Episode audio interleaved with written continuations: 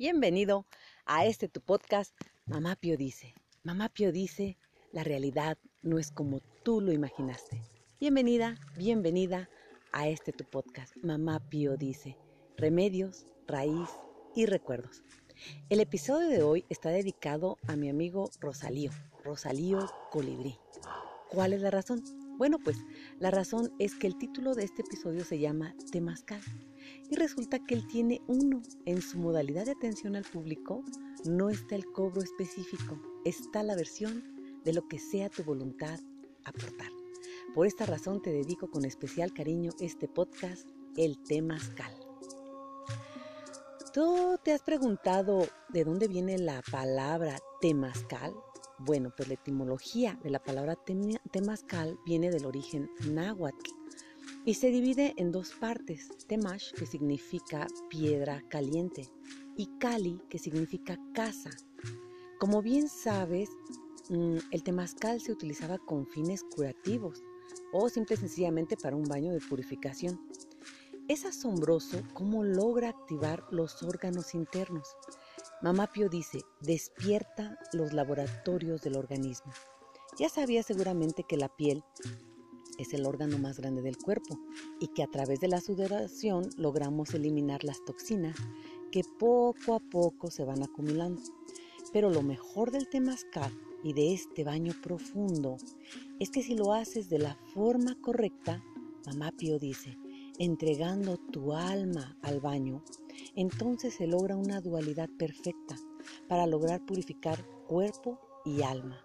Aquel que ha gozado de los beneficios de el temazcal es porque seguramente logró esta conexión entre cuerpo y mente. Seguramente pareciera lógico que el cuerpo y la mente deberían de estar conectados, ¿no es así? Pues pertenecemos a este cuerpo, el cuerpo pertenece a la mente y la mente pertenece al cuerpo, pero no es así. Si detienes un poco el tiempo, te darás cuenta de cuántas cosas ya se realizan de forma autónoma, sin pensarlas.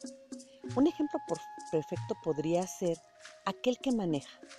No sé si te has dado cuenta o tú has sido chofer y te das cuenta que en determinado momento no, no sabes cómo hiciste para dar una vuelta o cómo llegaste a tu destino, en qué momento metiste la velocidad, en qué momento aceleraste, en qué momento frenaste. Tu mente puede estar en otro lado, mientras tu cuerpo realiza la, tarea de conducir tu automóvil.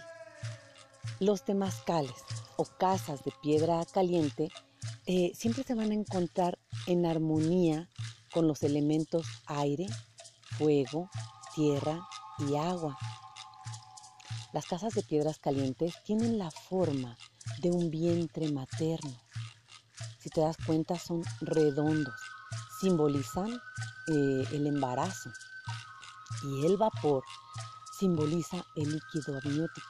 Entonces podemos deducir que cuando tomamos un baño de temazcal, realmente lo que estamos haciendo es entrando al vientre materno para volver a nacer. Ahora se pueden imaginar la genialidad de renacer purificados de mente y cuerpo. El cuerpo, cuando uno está dentro del temazcal, se eleva a una temperatura. El cuerpo se eleva a una temperatura cuando se siente atacado y este es un medio de defensa. El cuerpo eleva la temperatura y es así como puede eliminar a su adversor. Esto quiere decir que mantener una temperatura elevada es un mecanismo de defensa del cuerpo.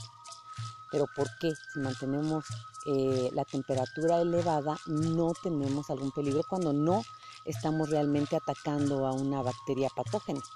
Porque no nos hace mal elevar la temperatura. Porque cuando la temperatura del cuerpo se eleva dentro del temazcal, ahí está la piel, que es nuestro órgano más grande, actuando como un tercer riñón y eliminando y depurando todas las toxinas acumuladas en nuestro organismo. Yo no sé si tú has escuchado la famosa frase, es que le entró frío en los huesos. Pues esta frase es muy cierta y la pregunta es, si entró frío en mis huesos, ¿cómo lo puedo sacar? el baño de temazcal es una opción maravillosa porque nivela el calor interno y externo. Y como es un calor por medio de vapor, garantiza llegar hasta lo más profundo de tu ser. ¿Ves?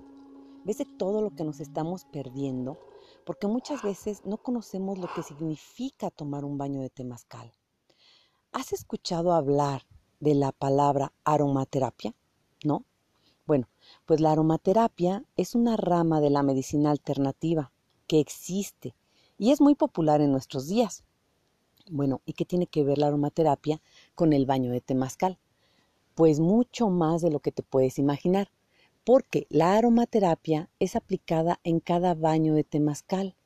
La herbolaria que se utiliza puede variar en cada sesión y tú sabes que las hierbas siempre van a tener un olor característico. Pero vamos a suponer que tomamos un baño de romero. Puedes eh, oler el romero. Yo no te puedo decir a qué huele, pero seguramente tú ya evocaste ese aroma en tu mente.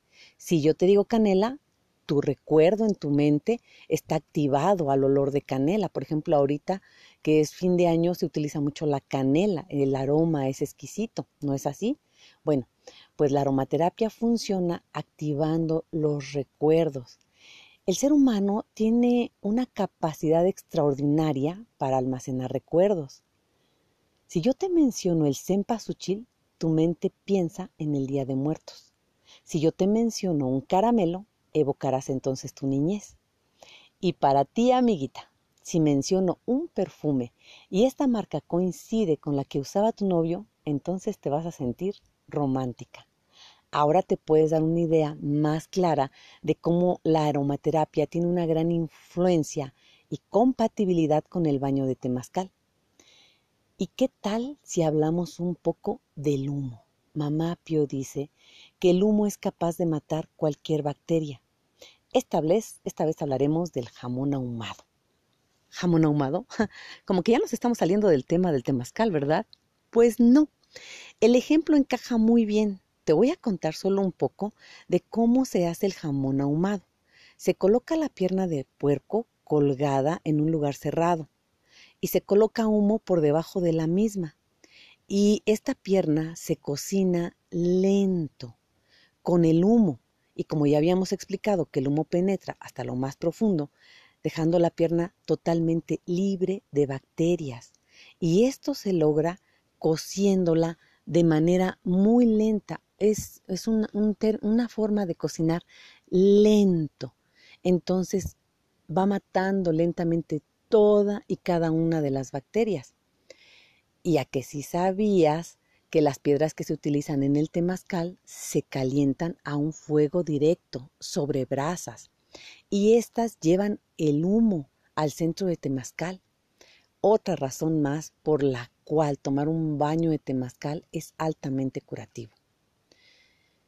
¿Has escuchado que el tercer día después de la labor de parto es cuando es el tiempo perfecto para darle un baño de temazcal a la recién parida?